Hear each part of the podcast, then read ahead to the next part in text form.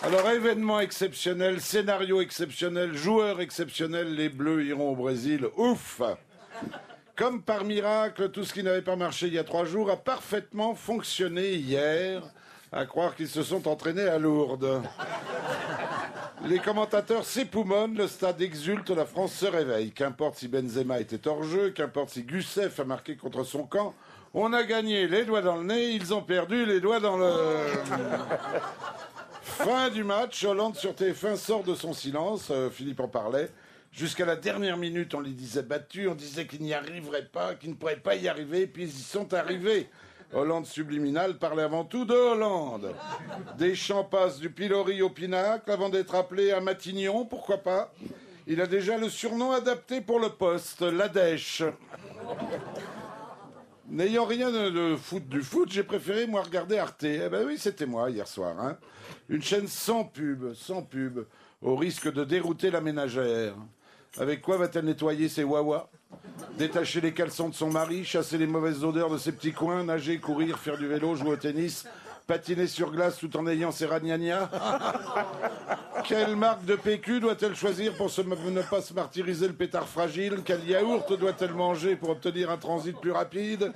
Quel savon intime pour se laver le fri-fri Comment ne jamais schmouter sous les aisselles après 17 heures, soulager ses ballonnements, faire briller son carrelage, soigner ses hémorroïdes, revendiquer une fausse tranquille et empoisonner toute la famille avec un plat cuisiné?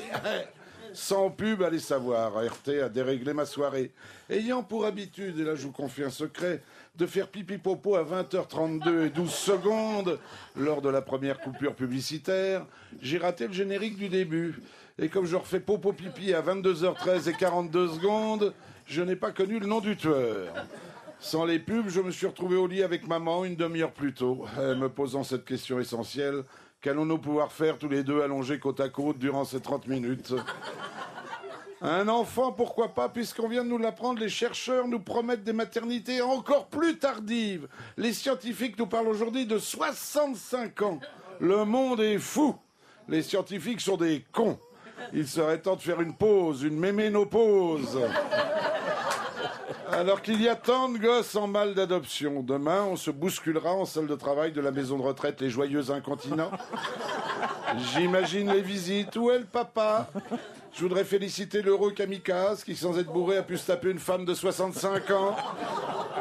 Pas facile de trouver un cadeau à la vieille maman. On hésite entre un livre Mieux vivre avec son arthrose, un téléphone à grosse touche, une bouillotte longue durée, un Jéroboam de Botox et le best-of de Franck Michael. Vous permettez, on peut embrasser le bébé? Waouh, mais c'est un gosse de vieux avec une tronche de vieux. Entre Bernadette Chirac et Valérie Giscard d'Estaing.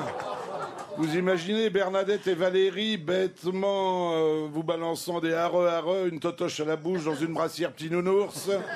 Seul point positif, les courses, ce sera rapide. Bouillie et couche pour tout le monde.